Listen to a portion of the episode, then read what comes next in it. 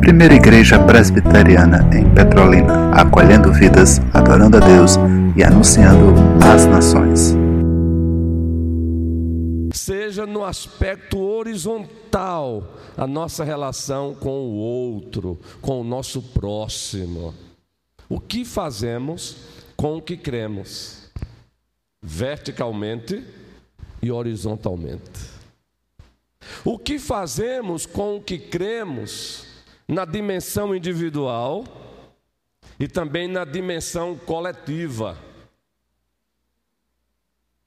A pergunta é: nós temos praticado a nossa crença verticalmente e também horizontalmente? O que nós cremos tem, de fato, regido a nossa relação com os céus e a nossa relação com a terra? A nossa relação com Deus e a nossa relação com o outro é o que queremos dizer com o que fazemos com o que cremos. Porque a espiritualidade da igreja ela tem um aspecto vertical, ela tem um aspecto, aspecto horizontal, ela tem uma dimensão individual e ela tem uma dimensão coletiva. E nós estamos usando aqui como termômetro para verificarmos como anda a nossa espiritualidade, a lei moral. Ainda que estejamos sendo seletivos, com propósito. No aspecto vertical, nós citamos aqui, ainda que brevemente, o primeiro mandamento: Não terás outros deuses diante de mim. fizemos e estamos fazendo uso do comentário que os nossos pais reformados deixaram para nós, o Catecismo Maior. Se você se interessa por um bom livro, comentário do Catecismo Maior, antigão esse livro, da editora eh, Os Puritanos. Esse aqui, de fato, é o Catecismo Maior comentado. Muito bom. O catecismo maior por si só, sem ser comentado, ele já é uma riqueza, porque ele já é um comentário. E aí, esse santo de Deus, Gerardo Vos, ainda ousou comentar o comentário, que é o catecismo maior. Então, nossa espiritualidade vertical, nós usamos aqui o primeiro mandamento: não terás outros deuses diante de mim. E o Catecismo Maior descreve muito bem o que Deus exige, o que Deus proíbe no primeiro mandamento. Propositadamente pulamos para o terceiro mandamento: não tomarás o nome do Senhor teu Deus em vão. E o nosso Catecismo Maior também descreve muito bem o que Deus exige e o que Deus proíbe no terceiro mandamento. E já de certa forma adentramos muito mais agora, a espiritualidade horizontal à luz do sexto mandamento, do oitavo e do nono. Vamos verificar como anda a nossa espiritualidade à luz do sexto mandamento, ainda que seletivamente, extraindo apenas alguns aspectos, destacando apenas alguns aspectos. Então vamos lá. Quem é que ousaria citar o sexto mandamento? Que se encontra em Êxodo 20 ou Deuteronômio capítulo 5? Qual é o sexto mandamento dos dez mandamentos? Vamos ver aí a memória da igreja. É uma EBD dialógica. Nós temos um momento de um monólogo, mas também tem um momento um momento monológico, mas tem um momento também dialógico, não é? Eu passo um bom tempo falando, de repente a gente tem que abrir para o diálogo. Então, a EBD ela é monológica e dialógica ao mesmo tempo. Ok? O que é que diz o sexto mandamento? Vamos lá. Não matarás. Não matarás. Como assim, pastor? Eu vou avaliar a minha, espiritualidade ou a espiritualidade da igreja à luz do sexto mandamento, sim. E qual é o oitavo mandamento?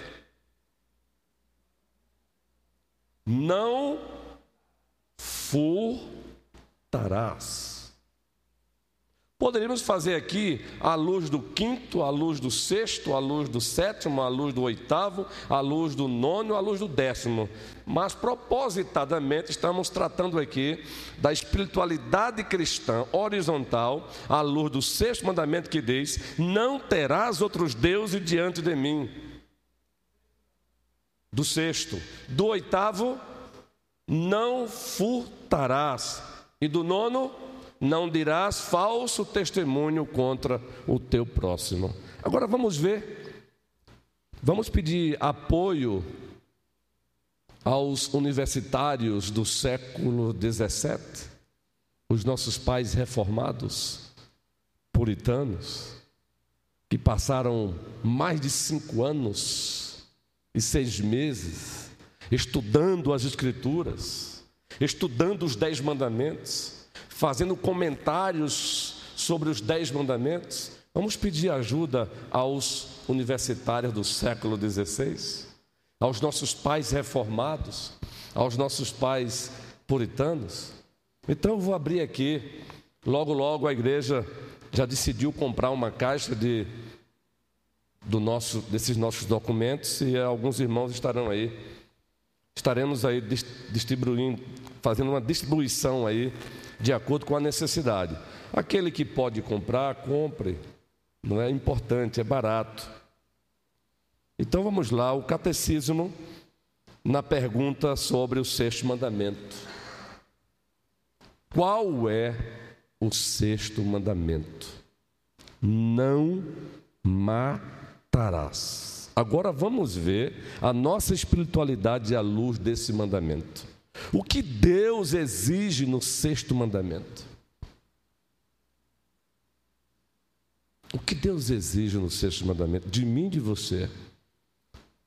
Só reforçando que nós não obedecemos para sermos salvos. Nós obedecemos porque já fomos salvos. A obediência não é a causa da salvação, ela é a evidência, ela é um efeito. Então vamos lá, vou fazer aqui um destaque. O que Deus exige no sexto mandamento.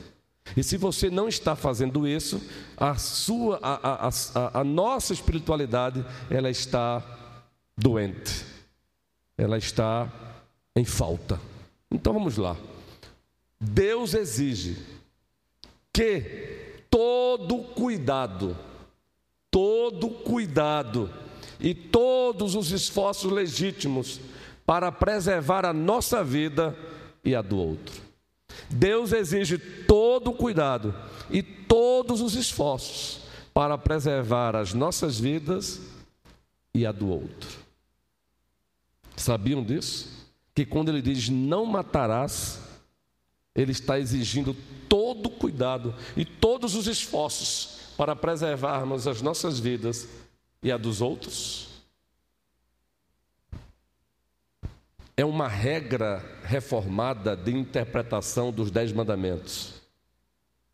É uma regra de hermenêutica reformada da interpretação dos Dez Mandamentos. Quando, onde há uma proibição, o contrário é ordenado. Onde existe uma ordem, o contrário é proibido. Gravem essa regra de hermenêutica reformada.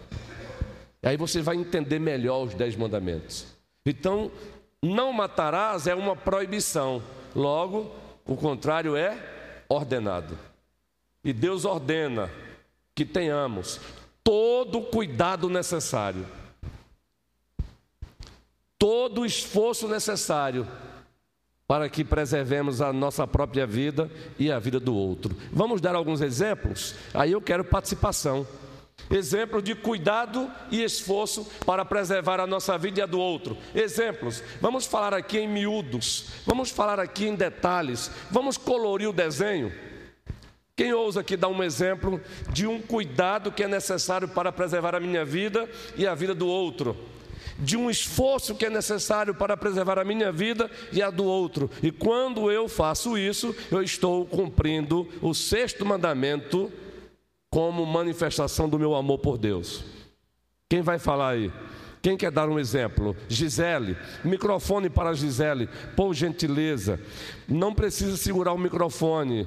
O nosso queridos, os nossos queridos irmãos é, segurarão para você. Gisele, nossa irmã Gisele, orem por ela, ela vai casar agora em janeiro, não é? Em Recife. Deus abençoe Gisele.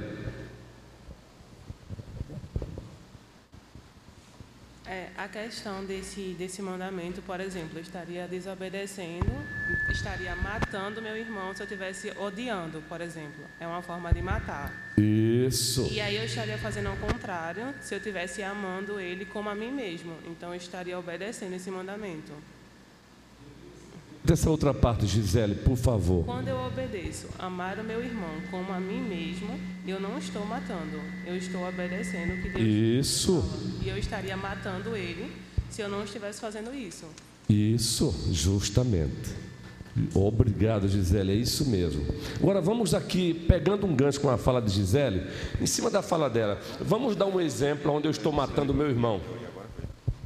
Ela, ela tocou no aspecto geral. Agora vamos sair do aspecto geral, Gisele, foi ótima a sua fala, e vamos para o aspecto particular. Vamos aplicar na linguagem dos nossos pais reformados puritanos. Vamos para um ambiente de um. de- vamos dar um exemplo de um caso. Que um crente pode estar matando o outro ao fazer aquilo. Dentro do não matarás. Então vamos lá, vou dar um exemplo claro. Eu tomo conhecimento que um membro da minha igreja está desempregado. Já acabou o seguro-desemprego dele. Está faltando feijão. E eu simplesmente disse apenas para ele isso, com toda a espiritualidade do mundo: estou orando por você. Entenderam agora, bem prático, o que Gisele disse no aspecto geral? Quando eu faço isso, eu estou matando. Lembre-se, onde há uma proibição, o contrário é ordenado. Onde há uma ordem, o contrário é proibido. Um outro exemplo, vamos, vamos lá, o aspecto dialógico da EBD. Um outro exemplo, quando eu deixo de fazer ou quando eu faço, eu estou matando meu irmão. E se eu estou matando meu irmão, a minha espiritualidade está sendo, está doentia, ela está em falta diante de Deus. Um outro exemplo prático.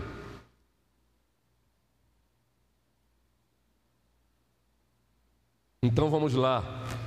Quando eu resolvo me relacionar com outro membro da igreja usando critérios socioeconômicos, eu estou matando, eu estou transformando ele num ser invisível dentro da igreja. Entenderam agora? É, não é só o não matarás, eu nunca peguei uma arma e atirei ninguém, eu nunca peguei uma faca e. Não, é muito mais do que isso. Na hermenêutica reformada, até mesmo na hermenêutica jurídica, nós aprendemos que existe o espírito da lei. E se existe o espírito da lei na hermenêutica jurídica, muito mais na hermenêutica sacra, na palavra de Deus, existe o espírito da lei. Eu estou matando. Então, eu resolvo agora transformar o presbítero Adualdo num ser invisível aqui na igreja. E isso premeditadamente, porque de repente o Adualdo, determinado dia, me chamou à parte e disse que não concordou com uma determinada atitude minha. Ele me chamou à parte, lembrem? Ele não, me constr... ele não fez isso publicamente. Existem certas exortações que devem ser feitas entre em fórum apropriado, hein? Cuidado, muita gente aí dizendo aí, eu falo a verdade, a verdade deve ser dita sempre, mas é preciso dizer, entender que há momentos, há ambientes, há pessoas, existe princípio da palavra de Deus. Um membro desta igreja, de repente, está falhando aqui agora. Eu estou percebendo que ele está falhando. E eu não vou exortá-lo publicamente. Eu vou esperar o momento certo. Vou chamá-lo sem que ninguém veja. E vou dizer: querido irmão, amado, naquele momento você falhou. Agora, a não ser que o pecado dele seja muito gritante, publicamente, aí preciso chamá-lo a atenção. Mas quando eu faço isso, eu estou matando, matando. E se eu estou matando meu irmão, a minha espiritualidade está em falta. Presbítero Adualdo. Um fato que faz parte desse assunto que a gente está comentando, e para alguns acha que, acham que é, é quase natural, só que não é, é pecado, infelizmente é pecado. Mas, por exemplo, se eu falo mal do meu irmão, eu estou matando o meu irmão porque eu estou descumprindo aquilo que a Bíblia diz.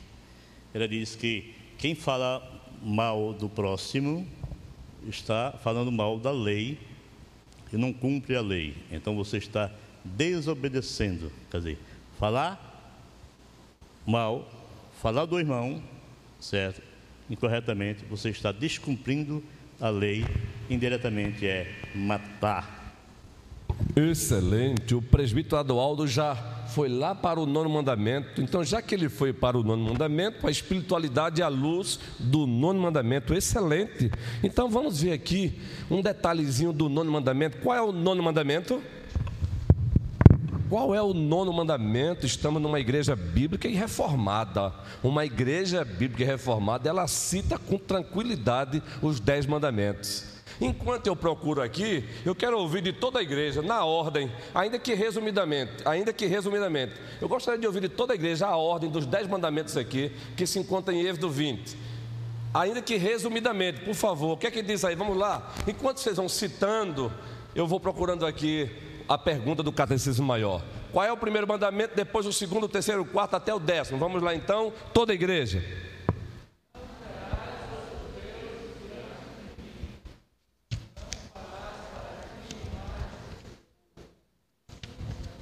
Vamos lá.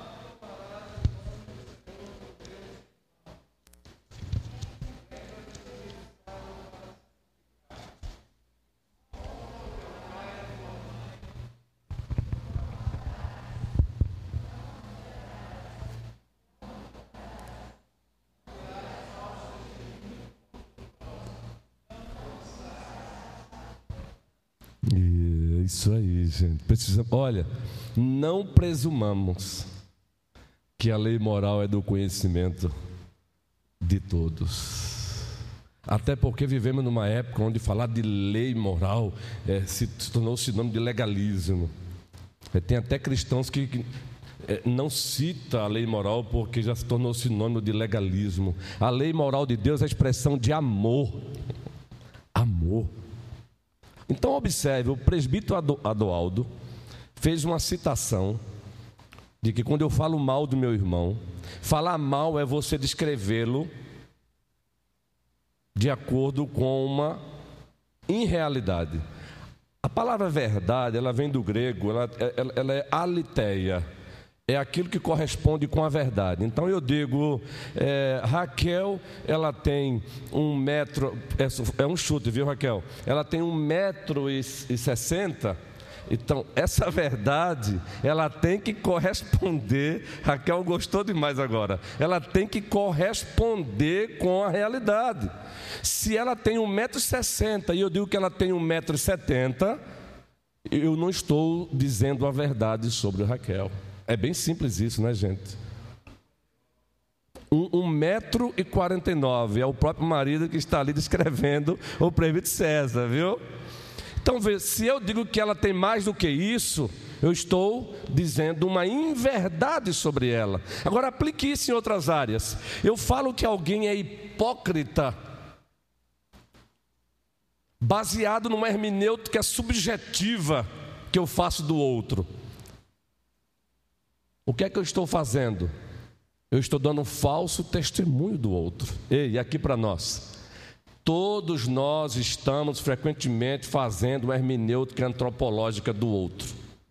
Todos nós continuamente estamos interpretando o outro continuamente, é ou não é? Ninguém fuge, foge a essa regra. E nós, pastores, ai, ai, ai, ai, ai. É, aí alguém diz assim: alguém acha que trabalho de pastor é fácil? Ai, ai, ai. São, dependendo do tamanho da igreja, 100 igrejas, 120 membros, 160 membros. Eu já pastorei uma igreja com 160 membros, foi um privilégio para mim, onde passamos 12 anos. São 160 membros interpretando o pastor, meu irmãozinho, 24 horas por dia. É só um exemplozinho, viu? E mais, não é só interpretando usando uma hermenêutica objetiva, não. O que é hermenêutica objetiva? É quando você me interpreta ou interpreta o outro baseado em fatos. Fatos, você viu a pessoa fazendo, aí você diz fez. A hermenêutica subjetiva, você acha, você sente. Quem aqui já disse assim, eu, eu, eu, eu, acho que essa, essa pessoa é tão antipática, aí você pergunta, ela fez o que contra você? Não, não, não, é porque eu, eu acho. Já, já passaram por essa experiência? E, gente, nós somos seres humanos, eu já passei por isso.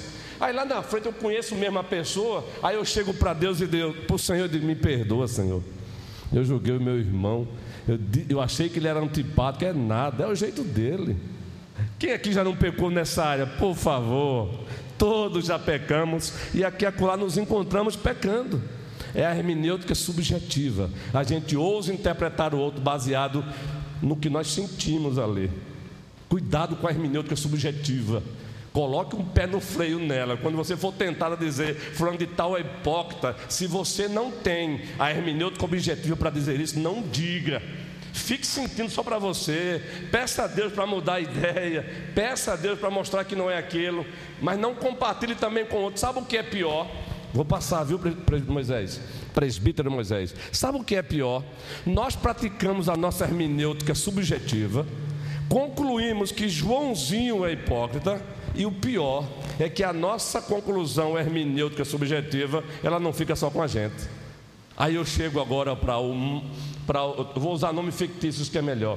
Aí eu chego para João Calvino, membro da igreja, e rapaz, e aí legal, tudo bem com você? Beleza.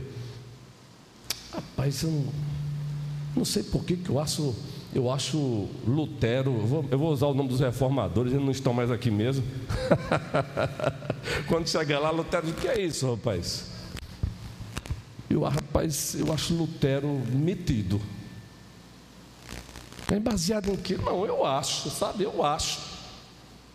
Sim, mas o que Lutero fez, assim, é, me deu uma prova, vamos aqui a linguagem do Código Penal, o que, o, o, o que você tem de prova material para dizer que Lutero é metido?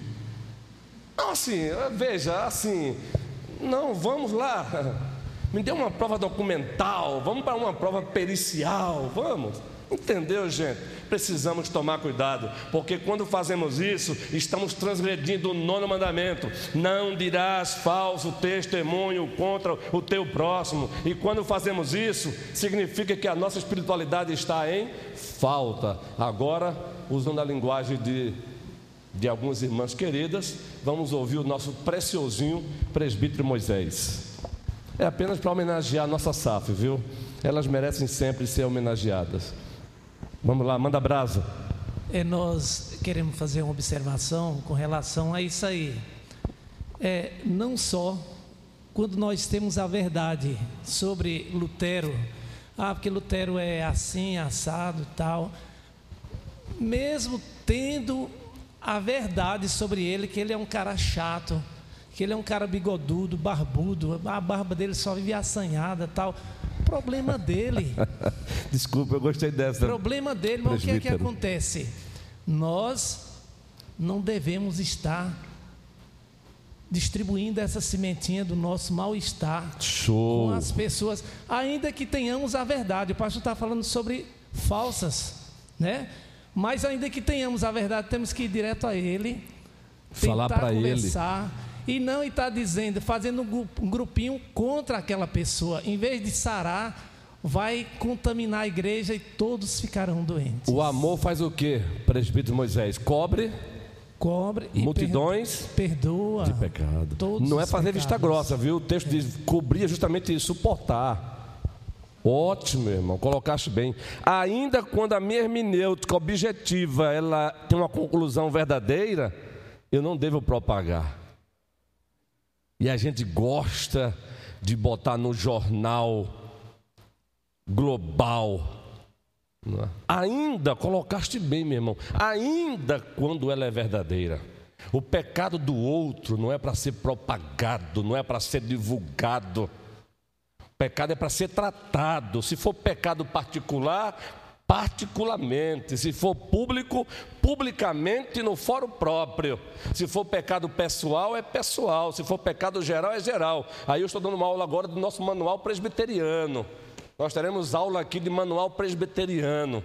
Crente presbiteriano precisa conhecer o seu manual. É muito importante isso aqui. É direito teu conhecer aqui, viu? Conheça. Se vocês querem ele no digital, peça que os nossos presbíteros têm. Conheça. Nós, como conselho, não temos nenhum problema em ver o membro da igreja conhecendo o, manual dele, não. Pelo contrário, uma igreja que conhece o manual presbiteriano é, é uma bênção para o conselho, é uma bênção para os presbíteros, é uma bênção para o pastor, porque aqui temos os nossos direitos e deveres. Não tem essa de esconder, não. Conheça, viu? Que manual maravilhoso.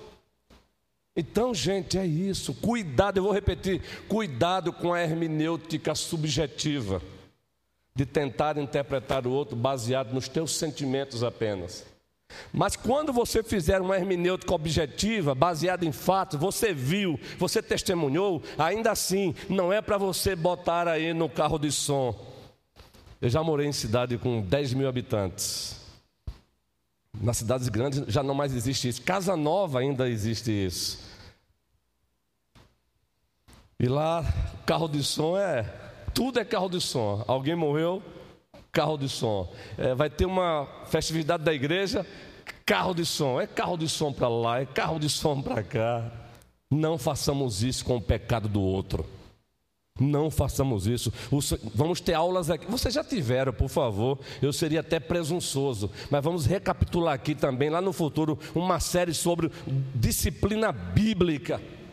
O que é disciplina bíblica na perspectiva reformada? No futuro teremos, relembraremos aqui, porque vocês já tiveram. Os vossos pastores que por aqui passaram fizeram isso, os vossos presbíteros já fizeram isso, mas nunca é demais relembrar.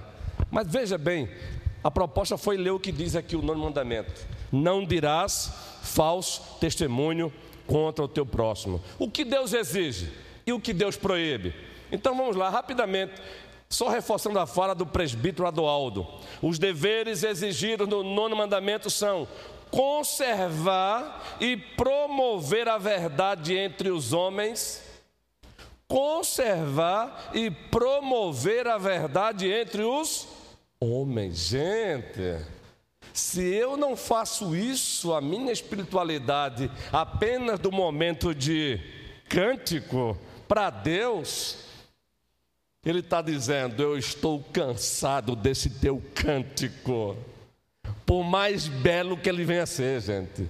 Se a minha espiritualidade ela se resume apenas no momento onde louvamos através de cânticos, e devemos louvá-lo sim, mas se a nossa espiritualidade se resume apenas nesse momento, mas quando é o momento de conservar a verdade, preservar a verdade entre os homens, eu me omito. Ou quando não me omito, eu sou o sujeito da mentira. O sujeito do predicado, ah, minha espiritualidade está em falta. Aí Deus diz: Olha, essa tua oração, eu tapo os meus ouvidos. Vocês sabem que tem texto na Bíblia, Deus dizendo isso para o seu povo: olha, os meus ouvidos estão tapados para vocês. Ah, mas por que, Senhor? Porque as vossas festas solenes, o vosso dia a dia não condiz com as vossas festas solenes. As vossas festas solenes, elas não estão coadunando com o vosso dia a dia, com a praticidade de vida de vocês. Porque a pessoa que você é nas festas solenes não é a mesma pessoa lá da casa, do lar, como marido, como esposa, como filhos. A pessoa que você está sendo na festa solene não é a mesma pessoa como patrão, ou como empregado, ou como empregador. A pessoa que você é na festa solene não é a mesma pessoa como professor ou como aluno. A pessoa que você é na festa solene não é a mesma pessoa, até nos momentos de entretenimento. O que você anda vendo no seu smartphone? O que você anda vendo no seu computador de mesa, no seu iPhone, quando ninguém mais está vendo? Ei, ninguém mais está vendo aqui, mas o Deus Todo-Poderoso tudo vê. Salmo 139. Para onde me ausentarei do teu espírito? Isso é espiritualidade à luz do sexto mandamento, do oitavo mandamento, do nono mandamento, e poderíamos fazer aqui à luz da segunda tábua da lei. Mas alguém deseja oferecer uma pérola aí? Momento dialógico. Momento dialógico, mais uma vez, presbítero Adualdo. Microfone para o Santo de Deus. A, a, ele tem um vozeirão que nem precisa de microfone, mas como estamos gravando, não é? É importante. Os dois exemplos de Paulo. O primeiro ele diz que as más conversações hum. corrompem hum. os bons costumes. Falando aos coríntios. E depois ele diz: aquele que pensa estar de pé, olhe ou cuide que não caia. Isso. Os dois versículos. Gálatas. Tremem. 1 Coríntios as nossas pernas e nos abalam. Excelente. as recomendações vêm. As más conversações corrompem os bons costumes. Misericórdia, Senhor. Verdade. Falando em misericórdia, é, eu, eu tive a triste, a triste, a triste experiência de ouvir quando morava na Grande Recife, estando numa livraria era o meu point. Luz e vida. Era o meu point. Eu tive a triste experiência de ouvir assim de um de um outro irmão em Cristo falando de, de determinado líder. O senhor vai conversar com ele? Vou. Então, se vai conversar, ele falou brincando, grave. Por quê? Porque ele não segura o que ele diz. Não é triste isso? Não é lamentável isso? Precisar gravar porque ele não segura o que ele diz. Aí o que é que Cristo disse? A, a vossa palavra seja o quê? Sim, sim. Não, não. O que disse o passar é de quem? Se naquele momento que eu disse, depois eu percebi que estava errado, mas eu vou dizer, ainda assim eu disse. Todavia, eu me retrato. Esse, é o caminho. E não dizer, não, eu não disse não, Ilka, eu não disse não. E disse sim, pastor. Não, não, não disse não. não, eu disse sim, minha irmã. Mas eu cheguei à conclusão que eu estava plenamente equivocado. Entendem, gente? Isso agrada ao Senhor. Ser verdadeiro, até mesmo com os meus pecados, não tira a minha autoridade pastoral. Pelo contrário, aumenta. Agora, aplique isso na vida, na, na, na, tua, na tua vida. Isso é espiritualidade. O nono mandamento, Deus exige que você, observem, que você preserve a boa reputação do teu irmão. Que você preserve a boa reputação do teu irmão. A moda agora é fake news. É ou não é? Fake news. E aí algumas ideologias em nome de combater a fake news, mas que na verdade quer tirar as nossas liberdades civis, essa é a verdade. Querem aí promover leis para confrontar as fake news. Na verdade, estão com medo das verdades. Mas eu não quero adentrar nesse propósito agora, não. No futuro, vou trazer um estudo aqui sobre política na perspectiva reformada. E não confunda política com o conceito que tem aí, não. É política na perspectiva reformada. Agora, nessa, nessa, nesse, nesse momento da, das fake news, um dia eu fiz um textozinho no Facebook quando estava em Rondônia. Foi quando eu ouvi pela, quase que pela primeira vez. Porque essa modinha pegou agora, né? Já se usava isso, mas explodiu faz pouco tempo. Fake news, fake news, fake news, fake news. Aí eu fiz um textinho dizendo: ah, se acontece fake news lá no mundo, para nossa tristeza, há também fake news dentro da igreja. E o texto foi: não seja um promovedor de fake news da vida do outro. E, gente, aquela conversa no pé do ouvido, a gente mata muita gente, hein? Ei, já ouviu aquela conversa no pé do ouvido que o outro chega como se estivesse preocupado com o outro? Olha, eu, eu vou falar para você aqui, mas é só uma preocupação, viu? Não, por favor, rapaz, rapaz. Aí eu compartilho com o, o, o, o, Calvino. Aí Calvino, por sua vez, tem um amigo lá também. Chega lá, meu amigo, rapaz, eu ouvi, fulano de tal. Gente, aí vamos jogando lama na reputação do outro e o pobre do outro, inocente, sem saber de nada. Presbítero Clécio. Então, cuidado. Quando fazemos isso, estamos quebrando o nono mandamento. E se estamos fazendo isso, a nossa espiritualidade é façante. Aí Deus vai dizer para minha oração: Eu estou com meu ouvido tapado para a tua oração. Deus vai ouvir o nosso canto dizendo: Eu estou com náusea desses vossos cânticos. Gente, quando eu falo sobre isso de coração, dá uma, dá uma, o estômago começa a embrulhar, porque a responsabilidade é grande, porque eu que estou falando isso aqui, eu tenho um potencial de ser o principal hipócrita da igreja, porque eu posso me esconder atrás desse discurso aqui. Presbítero Clécio. Pastor, é, dentro dessa linha de interpretação reformada dos mandamentos, é, sobretudo nesses três mandamentos aí que trata dessa questão de que o que é proibido, na verdade, é ordenado, o contrário, né? É, o Salmo 15 é um salmo maravilhoso, são cinco versos, mas que eu acho que resume muito bem tudo isso que o Senhor tem falado aqui nessa manhã. É, quando o salmista vira começando: Quem, Senhor, habitará no teu tabernáculo? Quem morará no teu santo monte? O que vive com integridade e pratica a justiça e de coração fala a verdade. O que não difama com sua língua, não faz mal ao próximo, nem lança injúria contra o seu vizinho. O que aos seus olhos tem por desprezível réprobo, mas honra aos que temem ao Senhor.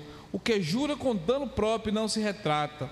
O que não empresta o seu dinheiro com usura, nem aceita suborno contra o inocente. Quem desse modo procede não será jamais abalado. Esse salmo. Deus seja louvado. Pode falar, vem, meu irmão. Vem assim como um resumo dessa questão da, da obrigação de, de, cumprir né, aquilo que é proibido no, no, no nos mandamentos, sobretudo no sexto, no, no oitavo e no nono. Maravilha, resumiu bem aí. Os Salmos, relembra aí para a igreja, meu irmão. Salmos 15. Ele tem uma hermenêutica histórica, tem um cumprimento pleno, mas nós estamos dentro dele aí. Quem subirá? Olha aí, aí ele descreve. São esses aqui, ó. São esses aqui. Dentro dessa santa linha, eu peço, já que o microfone está aí, é o prefeito Clécio que leia Provérbios, por favor. Oh, Provérbios, isso. Do 16 ao 19. Provérbios, capítulo 6. Agora, observem esse texto. Provérbios, capítulo 16, 6, perdão capítulo 6, a partir do versículo 16. O que é que diz o texto aí? Seis coisas o Senhor aborrece e a sétima sua alma abomina: olhos altivos, língua mentirosa, mãos que derramam sangue inocente, coração que trama projetos iníquos, pés que se apressam a correr para o mal, testemunha falsa que profere mentiras e o que semeia contenda entre irmãos. Eita, meu irmão, isso é um hebraísmo, irmão, para dar ênfase, ver.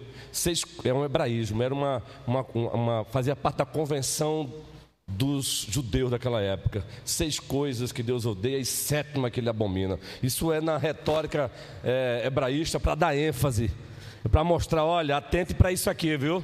Seis coisas que ele odeia e sétimo que ele abomina. É a mesma coisa como você encontra lá em Isaías 6, santo, santo, santo. Essa repetição aí é para dizer, atentem para isso. Quando Cristo diz em verdade, em verdade, em verdade, ele está dizendo, olha, o que eu vou dizer agora é muito, muito sério, atente para isso.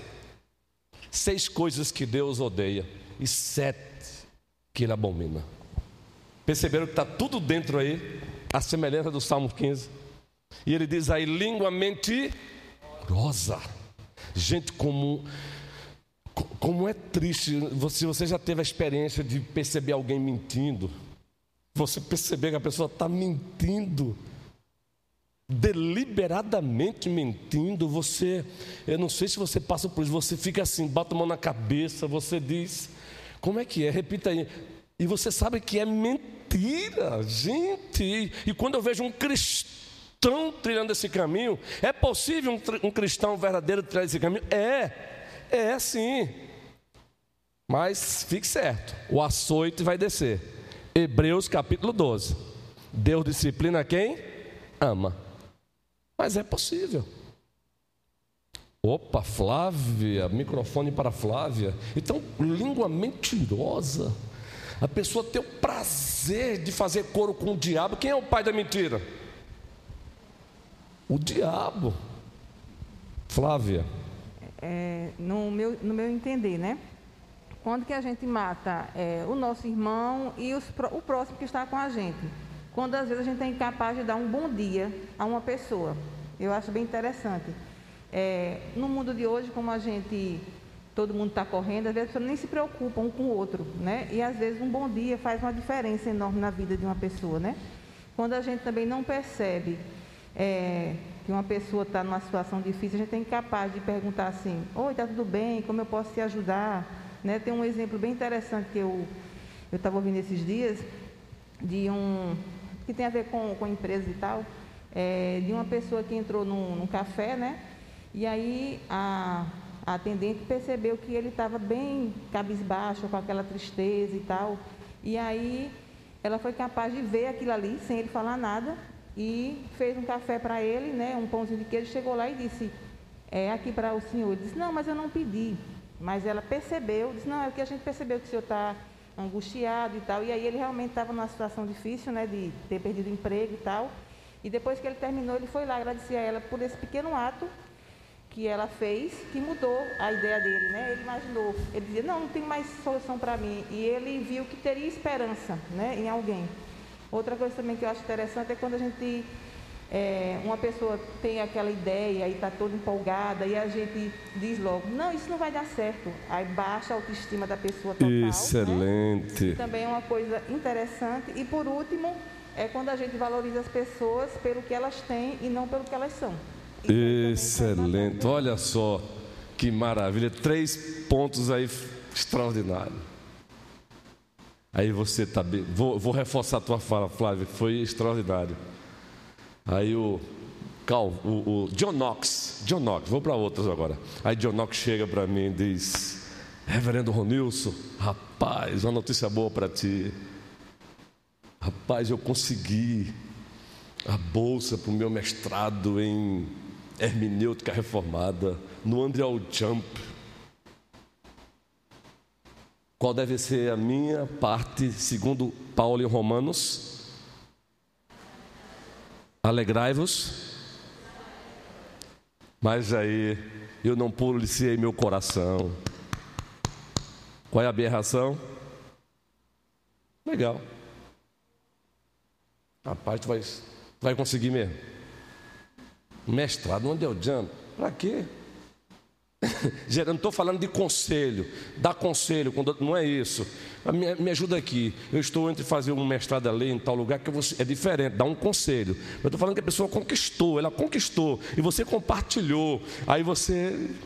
Sabe aquela, aquela, aquela alegria que você compartilhou com empolgação e a reação da pessoa é. Bem, eu já dei esse exemplo onde eu, na última onde eu morei mais tempo nessa caminhada pastoral, então vou dar um exemplo aqui bem simples, bem corriqueiro. Você já teve aquela experiência de comprar um carrinho melhor? E quando você troca de carro é uma felicidade, gente. Faz parte da gente, faz parte, isso faz parte. Não é? Ai, coisa boa. Aí você chega lá com o seu carrinho feliz da vida. Aí o, o irmãozinho chega, trocou de carro? Foi. Ixi, rapaz, não tem uma cozinha mais bonita não? Pode ser corriqueiro, gente, mas isso diz muita coisa. Isso diz muita coisa, ainda que a cor, a cor não seja tão assim. Mas, gente, ele, ele quis preto, é preto. A alegria dele era que fosse um carro preto. Então, louvado seja o Senhor. Eu já estou começando meu ritmo, viu? Eu não consigo deixar de ser o pastor Nilson. O meu ritmo é esse, é aproximar, é chegar. Louvado seja o Senhor. Meu irmão, que bom.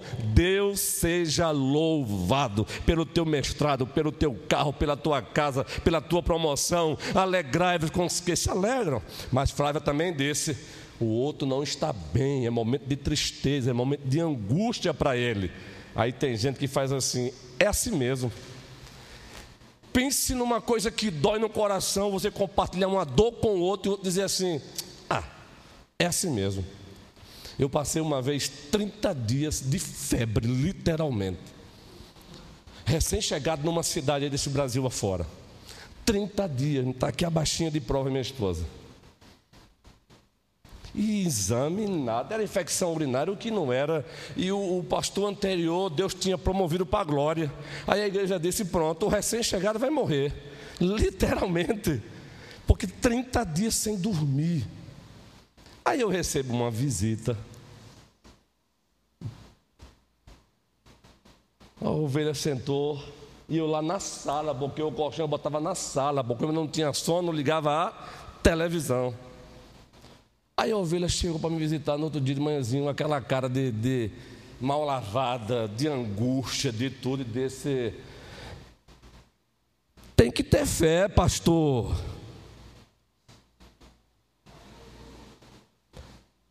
Falta de fé, pastor. Rapaz, gente, gente boa de Deus. Eu fechei os olhos, abri de novo, fechei os olhos, abri de novo, fechei os olhos, abri de novo, porque eu não sou perfeito. Mas eu tive que me segurar.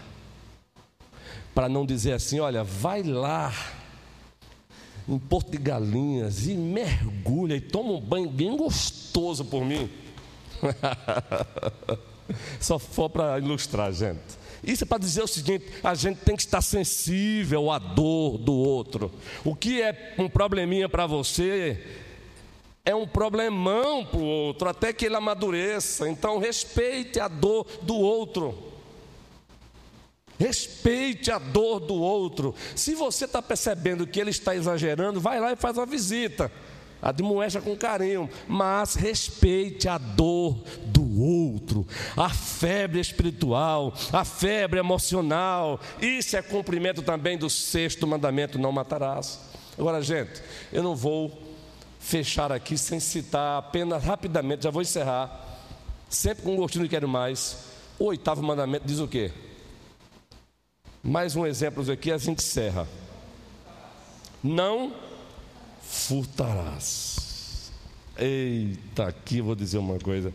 Gente, se fosse para dar um estudo na ordem mesmo, ponto a ponto aqui, seria um ano tratando sobre a espiritualidade da igreja à luz dos Dez Mandamentos. Mas como entendemos que a igreja tem a sua, as suas limitações, como todos nós temos, cognitivas e tal, tal, tal, e a pedagogia e a andragogia nos alertam para tomarmos cuidado, então estamos sendo seletivos didaticamente seletivo, deixando um gostinho eu quero mais, porque lá na frente a gente volta. Aquele gostinho de quero mais, lá na frente a gente volta. Para não gerar tédio em vocês. Não é tédio da palavra. Tédio muitas vezes é do, do da didática, tédio muitas vezes do, da estrutura que usamos. Isso faz parte. Então vejam, o oitavo mandamento. Estou no nono, eu vou para o oitavo aqui. Qual é o oitavo mandamento? Não furtarás. Agora observem: o que Deus exige, o que Deus proíbe. Está ali em tela. Deus exige o quê? Observem. Os deveres exigidos no oitavo mandamento são a verdade, a fidelidade e a justiça nos contratos e no comércio entre os homens. Justiça, fidelidade e a verdade no contrato e no comércio entre os homens. Ai, ai, ai. Gente, olha, nós, nós pastores não temos vínculos trabalhistas. É uma luta para financiar uma casa, é uma luta para financiar um carro. É apenas para dar um exemplo. E aí eu fui financiar um carro uma vez em Recife. Feliz da vida, ó. E trabalha onde? Trabalha tal, tal, tal, tal, tal, tal, tal, tal. Peguei a documentação da igreja, para minhas congruas, tal, entreguei. E eu percebi que de repente o gerente começou a. Começaram a esque, esqueceram de mim. Aí o vendedor chega com, sem graça e diz: Olha, nós já tivemos problema aqui com de financiamento com pastores. E a igreja e a, a empresa aqui ela enrijeceu as regras. Então, sinto muito, não vai dar. Pense que dia, que dia triste para mim. Peguei o metrô lá em Recife, depois peguei o trem lá no Cajueiro Seco, passei pela Pontezinha, pela Ponte dos Cavalhos. Cheguei em casa triste e ao mesmo tempo zangado com a canalice, de fato, de alguns líderes.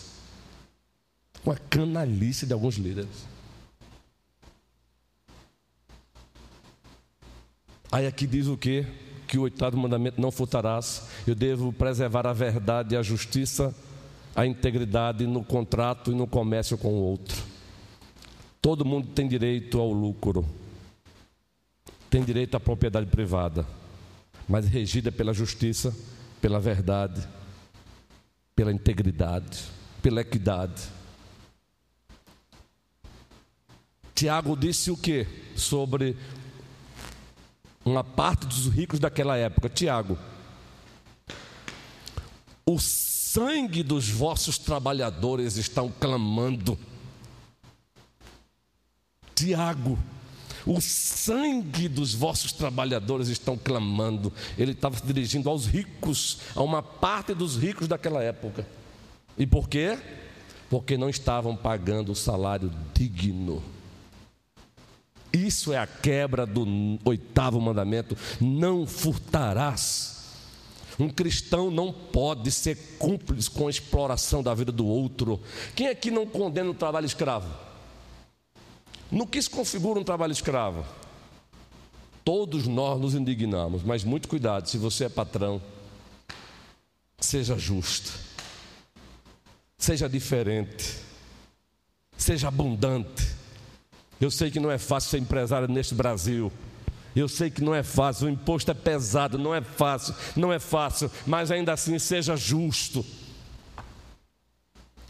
Quem compra tem que ser justo, quem vende tem que ser justo diante de Deus.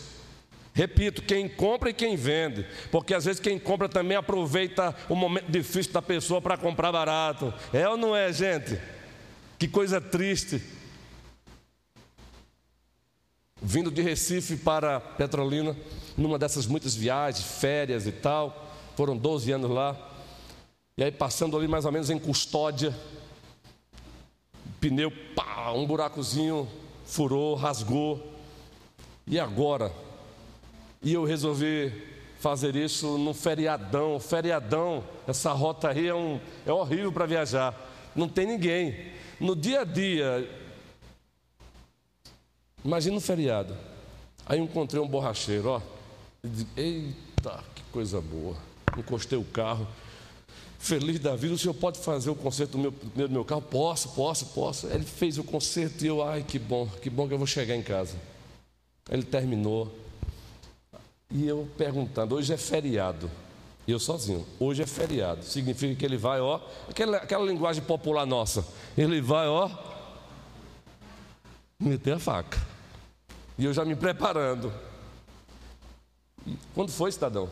Gente, eu vou aqui dar um exemplo valores atu atualizados para hoje. Seria mais ou menos um trabalho de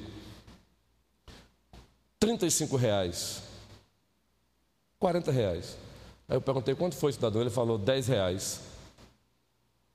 O trabalho era para uns 40 reais. Valores atualizados. Ele disse 10 reais. Ó, oh, uma espiritualidade manca, uma espiritualidade façante, fazia o quê?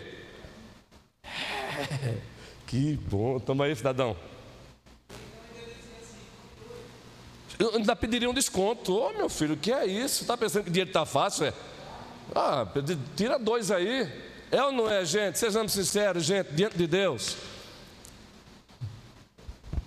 Meu filho, 10 reais, está difícil para ganhar 10 reais, meu filho. Cobra aí 8 aí. Ah, não, não aguentei não, gente. E aqui não é para que vocês me batam palma para mim, não, viu? Porque todo dia eu tenho que dar uma porrada em mim. Paulo disse: esmurro o meu corpo, reduzo a escravidão, para que, tendo pregado a outros, não venha eu mesmo a ser desqualificado. É apenas como exemplo. Eu disse: não, não dá. Eu não vou deixar de adorar o meu Deus pagando o que é justo, não. Eu paguei o que é justo. Quando ele recebeu, ele olhou para mim assim: não, mas é 10, um exemplo, né? Mas é 10, não, não, não, não. O teu trabalho vale isso. Tome. Deus seja louvado. Deus seja exaltado. O prefeito Jorge levantou a mão. Prefeito Jorge quer falar, Deus seja exaltado, tem que ser assim. Quem compra e quem paga. Não, meu irmão, vale isso. Agora, se você não está em condição, você fala, agora não tenho condição de pagar isso. Se você quiser dar o desconto, aí é você. Mas vale isso sim. Deus seja louvado. Querido presbítero Jorge. É, em relação, como o senhor citou, pegar o gancho, em relação à dificuldade de pastores, de fazer financiamento no mercado, né? como no banco ou instituição financeira. É realmente é só fazer o que é correto também, né, pastor? Se um pastor ele ganha 28 mil e 500 e pouco durante o ano, ele tem direito de fazer o quê? Imposto de renda? Imposto de renda. Isso. Aquele imposto de renda ali seria o quê? Uma forma de garantir o valor que o senhor recebe ou outros que recebem Ali é a mesma coisa se eu tenho fim ou não, fim lucrativo. É, pessoas que dizem assim, ah, eu, a igreja não, não, não assina carteira, não, nós não temos seguro, não tem nada, não. Isso é uma garantia, se ele recebe um valor X, se ele declarar imposto de renda, está legal, inclusive não está infringindo o, o artigo 8, não é isso? Isso. Excelente, prefeito Jorge, excelente. E, para minha surpresa, o senhor colocou bem, eu vim descobrir não faz muito tempo que o meu imposto de renda é a garantia da minha renda. faz, faz parte, não é? Bem, eu já pagava. Mas sabe aquela coisazinha de aplicando no aspecto geral, o meu povo perece por falta de conhecimento? Um contador que disse: o seu imposto de renda é como se fosse o, o olerite. É? E é isso mesmo, colocaste bem. Mas na época não tinha essa mentalidade que meu imposto de renda serviria como muito mais do que o documento da igreja. Eu posso comprar uma casa hoje com meu imposto de renda, se eu vier pagando. Mais alguém para a gente encerrar por hoje? Então, meus irmãos e minhas irmãs, é isso. Está em aberto ainda, o tema vai continuar ainda no mês de dezembro. Essa é a verdadeira espiritualidade, à luz do sexto mandamento, à luz do, sé, do oitavo, à luz do nono. É a luz de toda a lei moral. Quer medir a espiritualidade? Leia a lei moral. E se você quer um bom comentário sobre isso, eu já falei. Está aqui, olha. De bolso. Compre, adquira. Vale a pena. Procure o conselho da igreja aí. Veja como é que é para adquirir. Procure o presbítero César, Humberto, Clécio, Moisés. Procure aí. Com certeza o presbítero Jorge também vai reforçar, adquira que vale a pena. Presbítero Manuel, presbítero Adualdo, vale ou não vale a pena? Adquira. Se você quer um comentado, não é obrigatório não, porque aqui já é bom demais, você adquire esse aqui. Que o Senhor nos abençoe abundantemente. Fiquemos de pé ou em pé e vamos encerrar a nossa EBD. Não queremos gerar cansaço em vocês. Vamos encerrar orando. Reforçando que logo mais teremos mais um encontro pactual com o Deus do pacto e na ocasião ministraremos o sacramento da ceia do Senhor. Liturgo da noite, presbítero Clécio, mas também todos nós, todos os presbíteros, não é, subirão para o presbitério, não é? Como já combinado. Graças a Deus por estar trabalhando assim com os senhores. Deus e Pai do nosso Supremo Senhor e grande Salvador Jesus Cristo, muito obrigado, Senhor, por esta EBD. Muito obrigado pela nossa superintendência, muito obrigado pelo nosso ministério de cântico, muito obrigado por cada membro desta igreja, muito obrigado pela existência dela. O Senhor, só o Senhor é Deus e a igreja é tua. Leva-nos em paz para os nossos lares, abençoa o nosso almoço, prepara-nos para o próximo encontro pactual. Oramos em o nome de Cristo Jesus, o nosso Senhor e Salvador. Amém.